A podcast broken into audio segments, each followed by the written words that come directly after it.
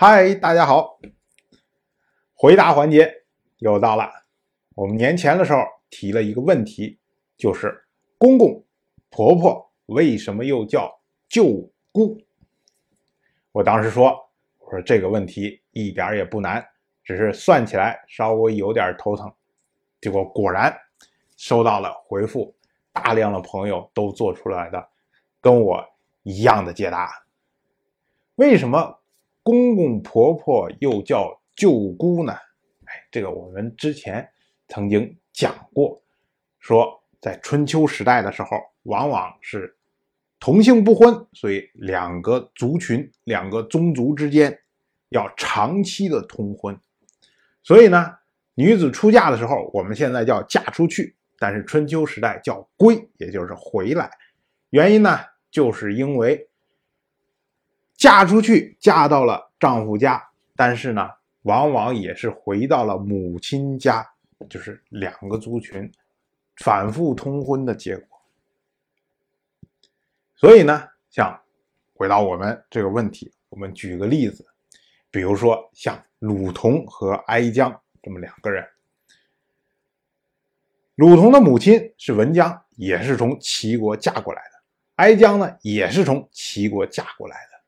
理论上说呢，文姜有可能就是哀姜父亲的姐妹。那当然了，哀姜应该称呼文姜叫姑姑，因为父亲的姐妹嘛，就是大姑、小姑。同样的，那么哀姜的父亲也有可能是从鲁国娶的妻子。那换句话讲呢，也就是说，他的母亲是鲁国人，也就是姬姓。那么他的母亲呢，有可能就是鲁同的父亲的姐妹。那么翻过来讲，也就是哀姜的公公是他的母亲的兄弟。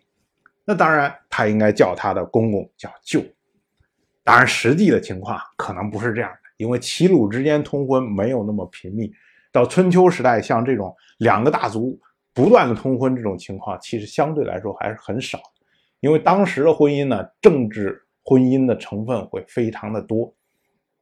但是不管怎么说，就按这样的算法，大家就可以发现，其实所谓舅姑都是因为这种频繁通婚产生了这种效果。那么流传下来之后，虽然在了后世，未必还是。真正的舅舅和真正的姑姑，但是这个称呼传下来了，这就好像我们之前讲说，天王要称呼诸侯叫做什么？同姓的诸侯叫伯父、叔父，异姓的诸侯叫做伯舅、叔舅。但实际上呢，未必真的有联姻的关系。可是呢，几千年算下来，它总是有联姻的嘛。所以你去算那个辈分，这么着称呼也没错。同样的，这个叫舅叫姑。也没有错，可是这个说明什么呢？一方面说明了像我们说的，哎，当时的这个习惯放到我们今天，这个习惯没有了，所以我们也不这么着称呼了。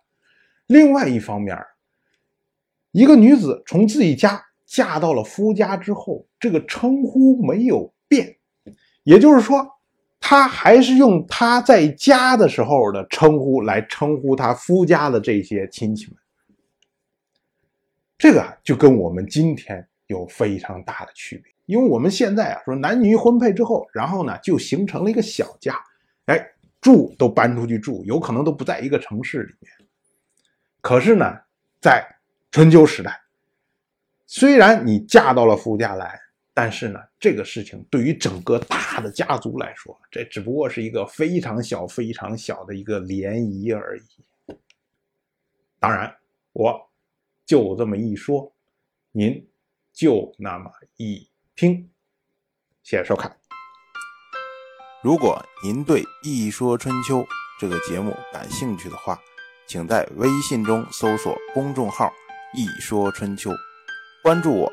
您不仅能得到《一说春秋》文字版的推送，还可以直接和我互动交流。我在那里等待您的真知灼见。